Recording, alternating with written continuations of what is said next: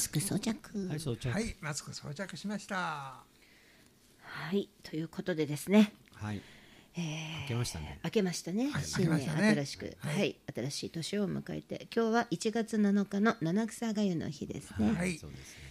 今日はねとしさんがねなんとね、七草がゆの差し入れをくださいまして、はい。ごちそうさまでした、ごちそうさまでした、ね、去年は作ったんだけど今年ね、忘れちゃってたうん美味しかったです。美味しかったね。うん。七草がゆの七草って何ですか？ズバリ。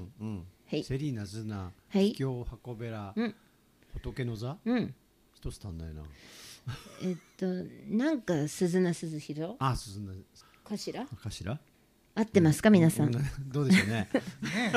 なんかさ覚えさせられたような気がするよねリズムで、ね、うん。なんとなくさ耳に響いて残ってて、私は口で全部言えませんけど、合ってると思います、はい。合ってると思います。それでいいですか？はい合ってると思います。先生もねいいということでね、はい。じゃあいいっていうことで、はい。いいということで、この七草がゆってあれですかね。お正月で、あのいろいろ食べ過ぎちゃって疲れた胃腸をいたわってあげるようなことなんですか、じだよね、ね、そんな感じですよね、うん。体も温まるし、とってもやわ優しいし。柔らかくなんかね、こ薬膳料理みたいなね。ねそうですね、なんか。なんかねすごくねまったりとした気分でお届け、そうねそう本当に。ね、そう。さっきまでねあの YouTube でね、あのーなんと私あの群馬県なんですけどね群馬県知事のね、う、うん、23時間前の、あのー今年初めての会見をねノブ先生と一緒に聞いていてね、んさっきまではちょっととんがった気持ちでいたんですけどね。ね。ふつしちゃったそうあのよろもう何？日本ももう6000人とかになってるんですかね、コロナが毎日ねすごい増え続けちゃってさ、うん、で群馬もね対策してほしいなと思ってたんですよ。そうだよね。でねなんか1月12日から25日までね、また今度飲食だけですね、はい。飲食飲食飲食ですけどもね、なんとねあのー7時まで夜のね7時までお酒を出していい、ね、で私のあのねあの知り合いのねママさんなんかはね、うちは8時からなのにね8時で終わりって何かしらなんて言ってましたけどね。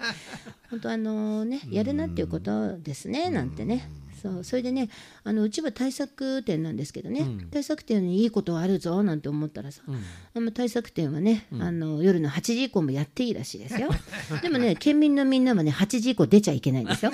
面白いですよねこの矛盾な感じがね。でノブ先生と笑ってちゃったりなんかしてね。ねそうだからね山本知事もね、あのい新しい漫才のをしてるのかななんてねネタなのかしらなんて思ってねちょっと意地悪な気持ちにもなりますよこれは。ね。ね。としさんもね、ね。そうです。だからとにかくね一日も早くね、これもうコロナやっつけていきたいですけどね。ね。ね全国的に対策が矛盾したりしてるからさ、ね、もう国民もねもう怒っちゃいますよね、怒るよね、うん、だけどあのうちはどうしますかっていうことでね。はい。とりあえずねあのやりますよ。やりますけどあの対策は今まで通りきちんとしながらね、うん。あのまあ、確認して明日電話しようと思ってて。そうそうそう。そうね。一回ね。ちょっと確認の電話をね、してみて、うん、やってみましょうということです。はい、はい。えーということで、えーまったりとお届けします。年始め。はい。ね、あの皆さんあれですか？年末をどうやって過ごされたんですか？あのなんでかっていうとね、うん。あの私年末、まあ、ここのところダウンタウンを見て過ごすのが 日課なんですけどね。笑ってはいけないという。長いよね。ね。相当長いんですよ。番組的にもね。それでね年明けはねあのニューイヤーズ駅伝あの、ね、群馬県 TBS の放送なんですけどね、群馬県の県庁スタートでね、あのニューイヤーズ駅伝社会社会かな、ね。箱根が大学生ですもんね。確かね。そうそれでね毎年楽しみにしていてね、うん。あのなんとそれをね見逃してしまったんでね。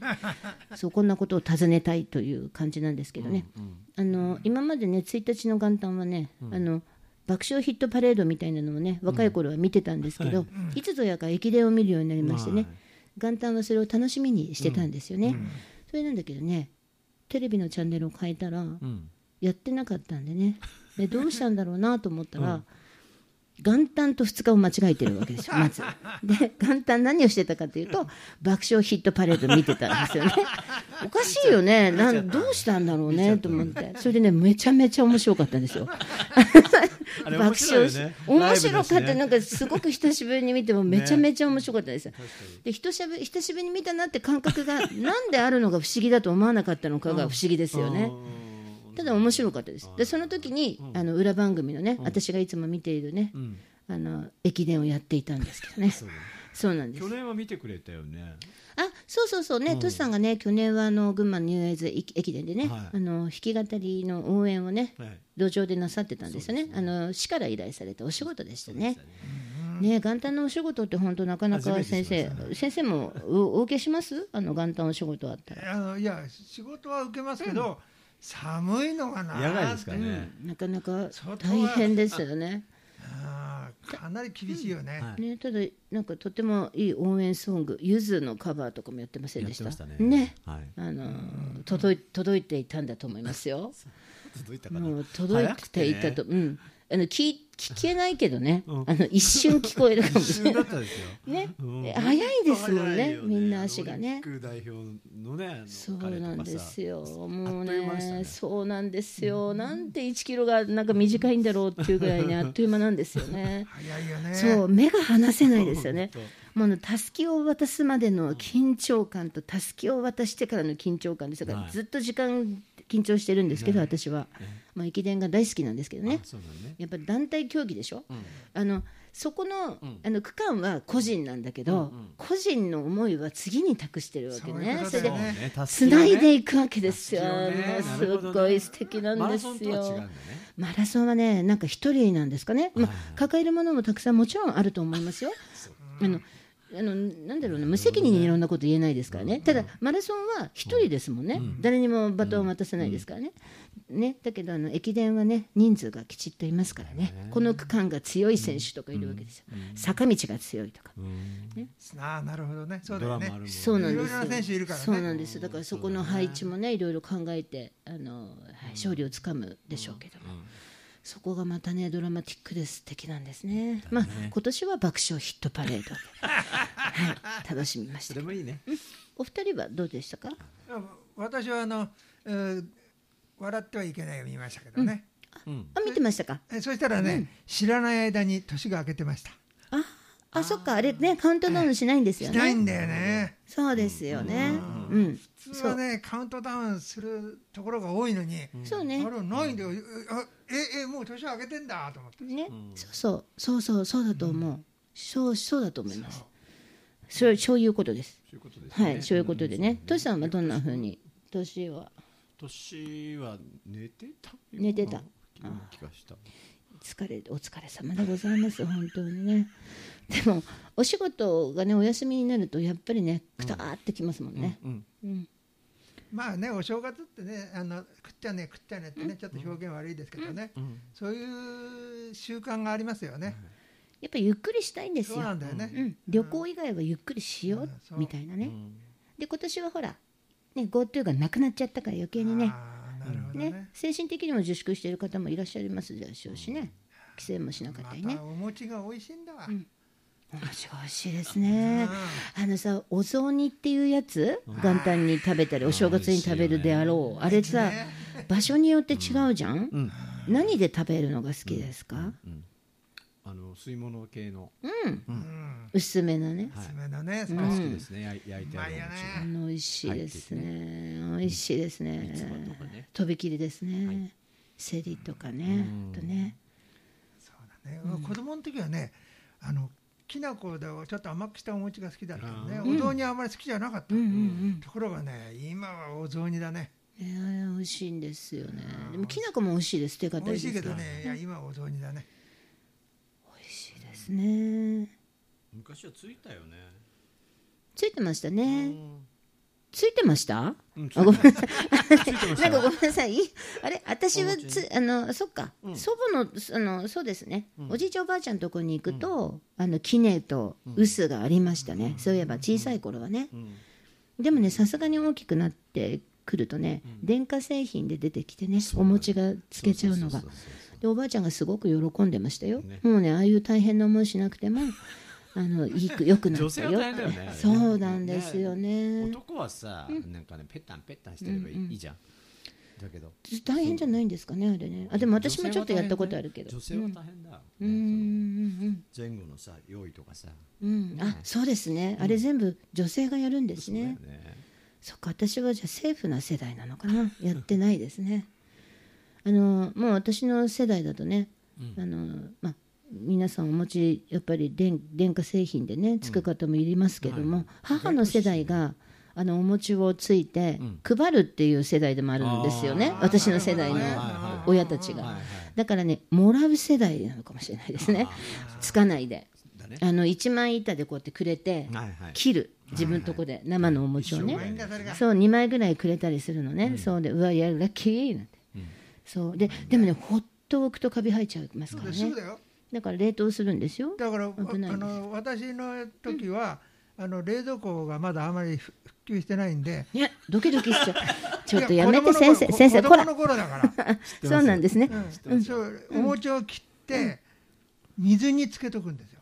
亀に入れて、えーなるほどね。亀って何ですか？うん、要するにあの、昔はあの亀でしょ。多かったんだよね亀。お、うん。シティボーイだからねそういうとこなまっちゃうんですよね。亀。ね亀ね。あの、そこに水を入れてそこにつけとくんです、うん。お餅を。そうするとあんまりカビないんですただ空気ちょっとはカビるんですよ、うん。うん。そんでそのかカビたところを削って焼いて食べる、でも実際お餅にカビ生えちゃうと削ってもダメみたいですけどね。本当はね。パンとかもね。あね。あそうなの？そうなんか一回その見えないけどカビ菌は広がってるって聞いたことありますね。ねだからあまりよろしくはないと思いますね。というのを聞いたことありますね、要するにお餅はお正月しか僕ら食べれなかった。うん、いね今は売ってますもんね。そうワンパックどこ行ってもね。ワンパック入ってね。そう。下手すればもう一年中食べられちゃうわけだからね、はい。ただそういう気持ちにならないだけでならなねいだけで、はい。意うちのじい外とねちゃんなんかあれだってカビなんか平気だな。ペニシリンだからな。そう青カビだからね。あーなるほどね。そういうことか。すごいね。なんか昔の人って。い勇ましい、でもちょっと違うと思うけどな。多分ね。うん、ねなるほど。なんかたくましさを感じますけど、ワイルドだだだぜみたいなね。懐かしいね。懐かしいですね。スギちゃん。大好きでしたねスギちゃんワイルドだろう？みたいなね。なんだろう？YouTube でさし調べてみたいですね。ちょっと見たくなっちゃってね。うん。はい。そんな感じでね。じゃあそうやって過ごされていたんですね。ねね何？寝て起き寝てお正月を迎えた感じでね。はいあとダウンタウン見てね、はい、先生もお仕事始めはもう何日か終わったのかな？どうしたもん、うん、やりましたよ。バンドのお仕仕事ですかね。バンドでやってきました、うん。はい。お疲れ様でございました私ごめんなさい。ちょっとまったりとしてますけどね。ちょっとねかすれてるんですよ声が、なんだろうね。気管支があんまりね丈夫じゃないんでね。乾燥しだすとねすぐてきめんなんですよね。だからねマスクはすごいありがたいんですけどね。ね。ねこうしてしてるだけで潤いますからね、そうね。うん、でねあの YouTube なんですけどいきなりちょっと YouTube の話しちゃっていいですか、はいはい。うん、昨日ねあのうちのお客様のねくまちゃん、ね。はい。はい、はい。音源をアップさせていただきました、したでね、これはね私の世代ではなく当社の世代くらいのね、です。井上陽水さんというね、はい。フォークフォークの方ですか、かはいジャンルがね、の「氷の世界」という歌です。で私あのお二人のねあれコラボをね去年初めて聞いてはい。知らなかった曲だけど、ん。もうね、耳についちゃって 耳についちゃって。はい。本当になんか衝撃的ですよね、あの感じトシさんの、ね、ハーモニーがまたすっごいですよね。そうね。なんたることかっていう。もう氷の世界そのもののあれでね。でくまちゃんのハーモニカは丸くて優しい氷になって。そね。ねそのコラボがまた素敵で、はうん、あのぜひぜひね。ぜひぜひオリジナルもそうなんですけどね。ぜひぜひ聴いてほしいですね。あのあの子その頃っていうのは吉田拓郎さんとか。そうですね。ですねあと誰？松山千春さんとかですか？あとちょっと後かな。あ。大体、えーひっくるめると同じですよね、そのフォークっていうグループ族族？なんだろうねあの。ジャンル。ジ釜谷宏さんとかもそうなんですか？亀梨さんは違う。まあロック。一人だだけどね曲によってはフォークっぽいんだよね、そう。だけどグループ存在ね。ああそっかそっか。あの人は松。あの親父えっとバカ野郎っていう人。えっと春春夏秋冬みたいな。春夏秋冬の人。もうん。あれあの方もフォーク、クフォークのもう重鎮ね古いんだよね。あそうなんですね、オフコースは？オフコースとかはまあどんな感じなの？ニューミュージックか。コースも最初はねあのフォークから入ったんですよ。あそうなんですね。杉田二郎さんのバックバンドだからねうん、あ杉田二郎さんってフォークなんですか？そうそうそう。ええ杉田二郎とフコースっていうえー、びっくり。あ杉田二郎さんって再会の人ですよね。あの歌はなんか本当にメラメラとした感じの歌詞で。ね。本当耳に残っちゃって。んでも何回かカラオケでも歌っちゃいましたよ。なんかこうたっぷりした女性のこう常常音みたいななんていうの？うんなんか怨念みたいなはい。なんていうの？情熱みたいなはいなんていうの？はい入ってますよね。メラメラとしたものですよ熱い、うん、聞いたことありますか？ないんですね。あそうなんですね。先生はまあ日本のねシーンをあんまりご存知ないんですよね。そうでもないんですそうでもないですね。あのーなんていうんですかねやっぱし相当売れたやつじゃないとわかんないですね、あそうですか。結構売れたと思いますよ。あの杉田二郎さんの「再会」っていう名曲前は知ってますけどね、あそうなんですね。じゃああの先生の耳には止まらないということでね。そうですね。よろしくどうぞということでですね、はい、お送りしたいと思いますけど、ね、そのね当時のねフォークもねフォークっていうジャンルですね、はい。うん。うん。今どうしてないの？今あるの？今あの弾き語りしてる女の子たちっていうのはフォークっていうものじゃないんでしょ？何なのもの？なんていうの、ジャンルだとすると例えばあいみょんっていうかあいみょんちゃんはさ、うん。ジャンルは何なんですか？ロック？自分の耳だとうん。フォークだよね。うーんなんかとっても吉田拓郎さんに似てるよね雰囲気が。うんあああ私もでもね12曲ありますね、そういうなんか雰囲気を持ったような感じのものがね、だからああいう彼女たちのがどんななのかななんて思いつつも、うんあの昔のを聞いてねまたいろいろ発見もあったりするので、はい、ぜひぜひ聞いてください。私松山千春さんのねえっと「電話」っていう曲あのうちのお客様がやはり歌ってての小柴さんっていうね、うちの大常連さんなんですけどね、あの YouTube でもね、あのオリジナルもね作っていただいたんですけど、その方がねうちのお店であの先生のね演奏でねノブ先生のねそれで歌うんですけどとっても良くてなんか大好きになりましたね、いいですよね、あの電話っていうの、いいよね。とってもいいですね。心に響きますね、てか昔のものって何かさそのフォークってジャンルのものが響くのかな？ちょっと分かんないですけど、いいですよね、こう響きがあって、という感じ。です、はい、日本の人ってみんな、うん。なんかそのジャンル別これは何だ？これは何だ、これはジャズだと決めすぎなんだよね。すいません、細かいわけがあるわけですね。でもさあの日本人の特徴だったりもしません？ですそうあの分けておきたいっていうね。区別っていううん。のをきちっとして分かりやすく振り分けたいとかね、金目だからね。そうだからあの自分はこんなジャンル聞いてるんだけどみたいな。そういうのも言いたかったりね。私も若い頃結構ありましたよ、うん。レゲとか聞いちゃってるんだけどみたいな。そのなん。かそのなんかジャンルを言うことでかっこよさとかね伝わりやすかったりね。自分はこうであるみたいなね。パンクなんてそうだしね。結構パンクとか好きなんだけどみたいな。まあどう伸ばさないですけどねいちいち。はいとりあえずねそんな感じで聞いてみてください。あの氷の世界とってもいいのでね。はい、ぜひねぜひぜひねよろしくお願いします。こんなこんなでいろいろ進んでいきます。トシさんがさっきからね手を描いているんですね。爪を見たりとか。手悪さをするなということでどうしたんですか？ちょっとねかゆいんだよね。かゆいの？どなんかね赤木？消毒しすぎちゃってんのかな。ああこのご時世ね。消毒消毒。か毎日毎日すごいですもんね。はい。私もすごいですかぶれちゃいますよね。先生もかぶれてたりしてましたけどね。そうするとやっぱりあれですか？あのピアノの音にも関わるような一大事が。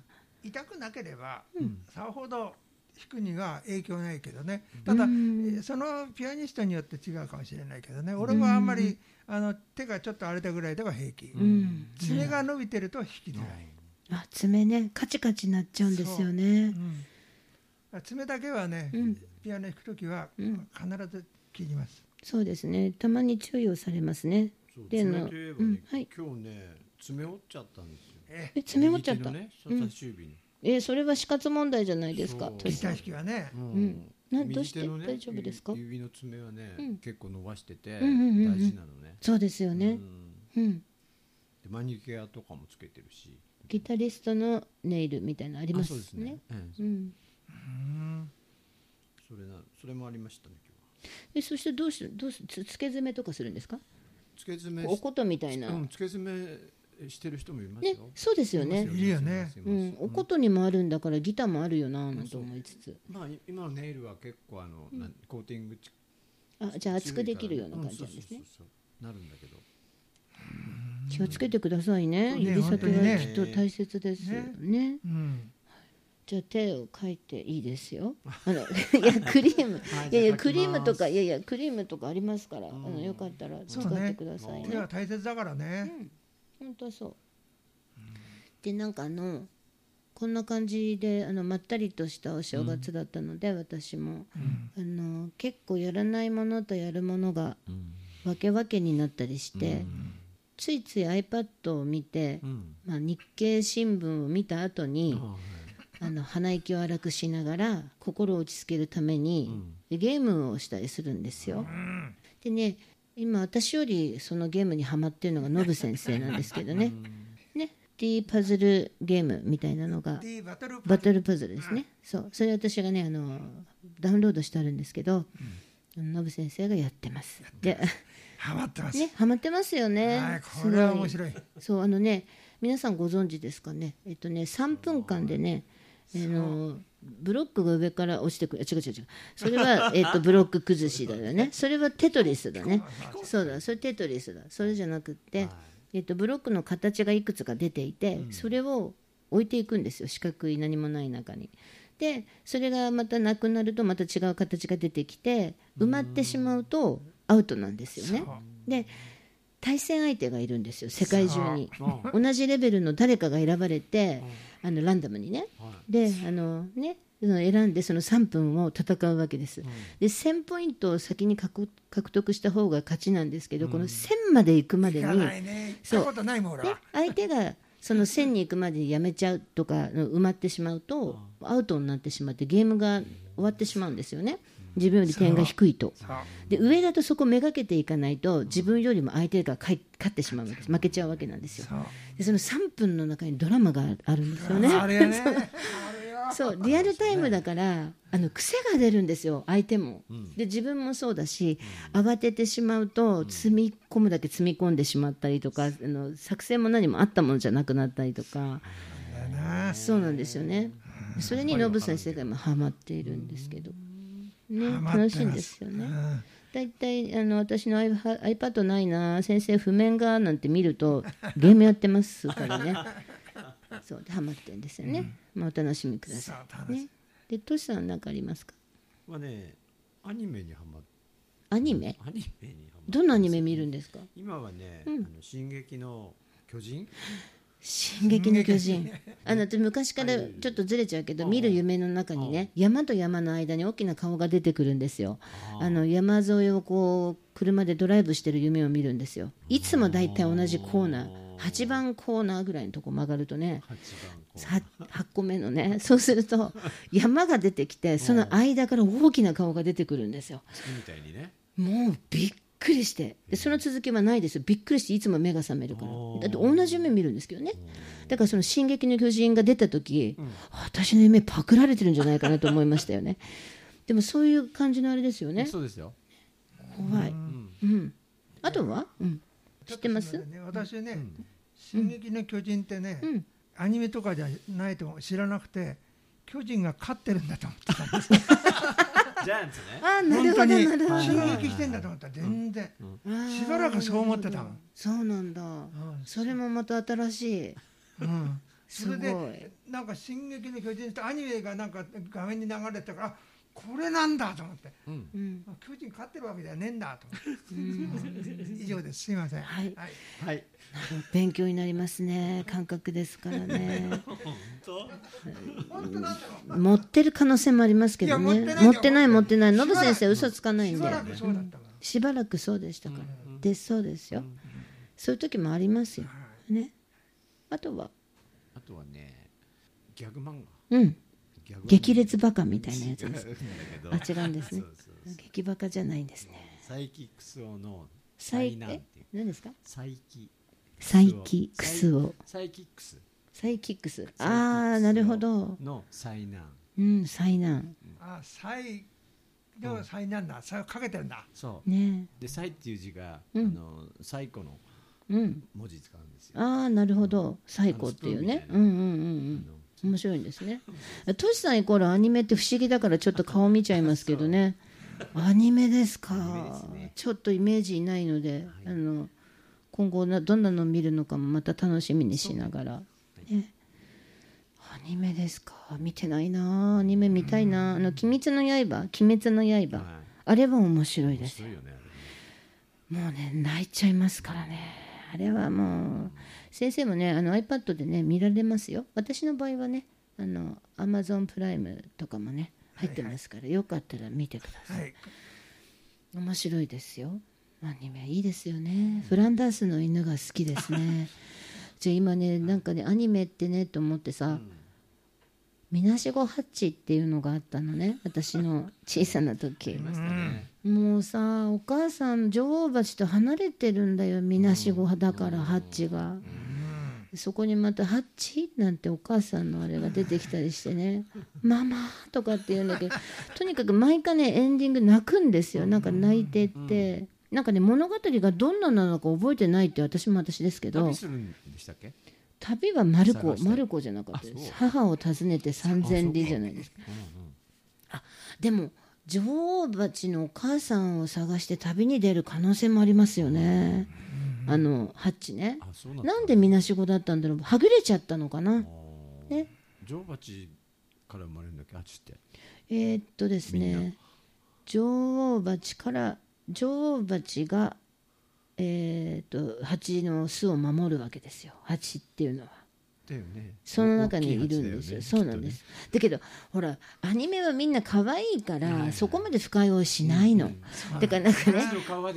そう、そうなんだよね。現実の昆虫の蜂と比べないんだよね、そうなんですよ。私もね、蜂のキャラクター描いてるんですけどね、そうだね。現実的じゃないですよ。うん、あのスカート履いてたりするのでね。そう、可愛いんですよ。私、ミツバチが大好きなので、はい。そうなんですよ。だからそのみなしごハッチをね、ちょっと思い出しちゃって、皆さんご存知ですか？有名ですよね、みなしごハッチ有。名だよあとなんかね、蜂だとね、マーヤ。なんだっけ？はい。こんにちはマーヤ？ななんだっけ？マーヤ。ミツバチマーヤ。はいそう。ね、それもありましたよね。そうそう。だから、あと、まん、そうですよ。アニメ、アニメって言うんですよね。あれもね。蜂の武蔵を死んだの。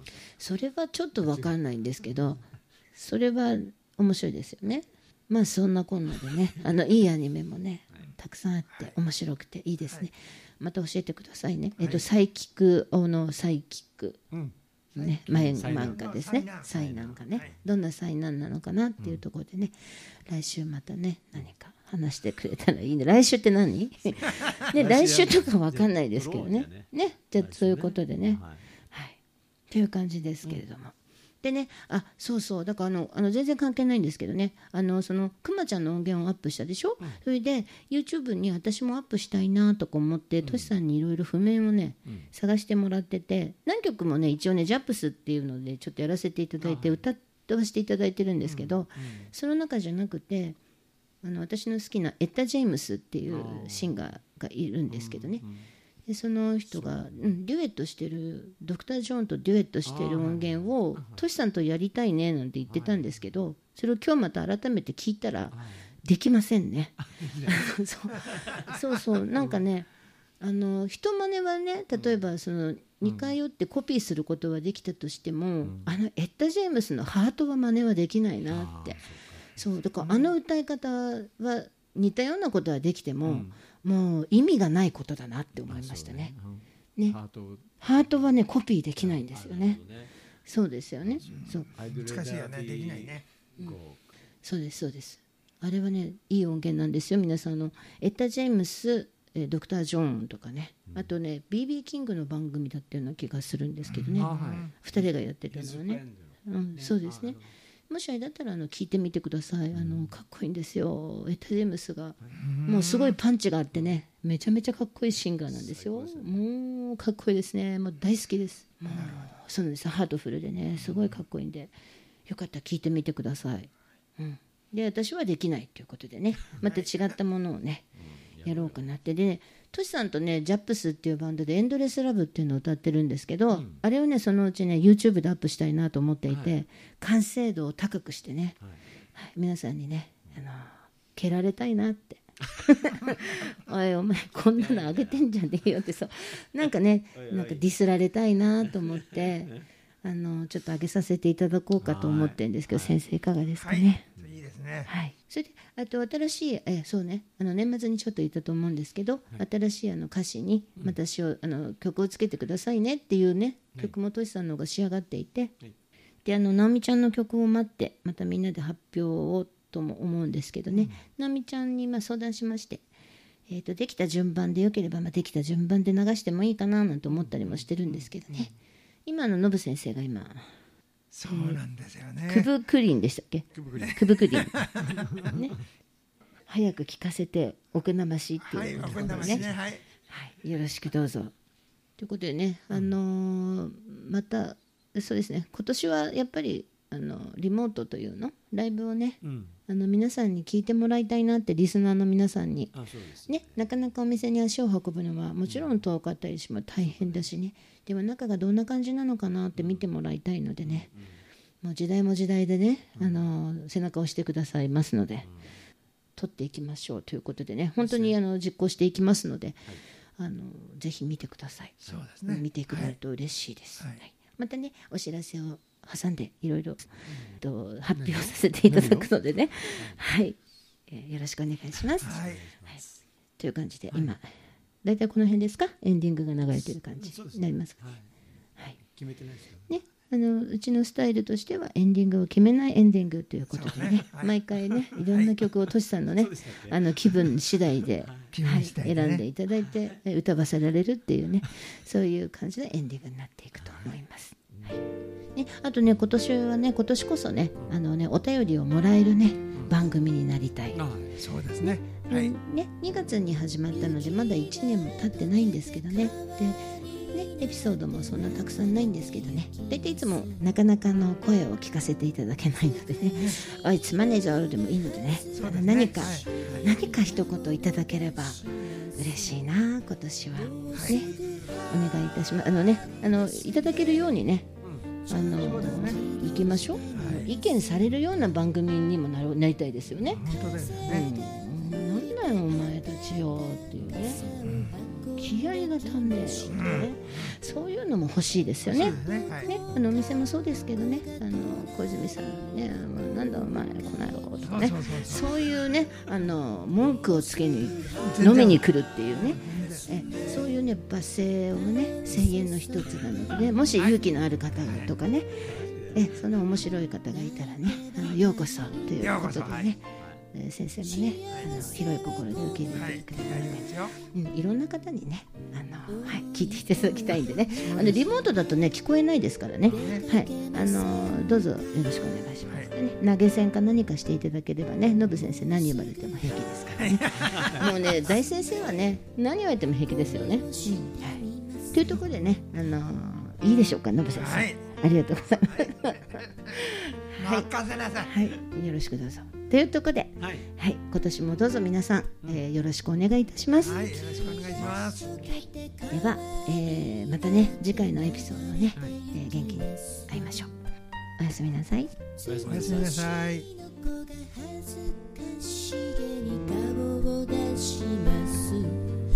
もうすぐ春ですね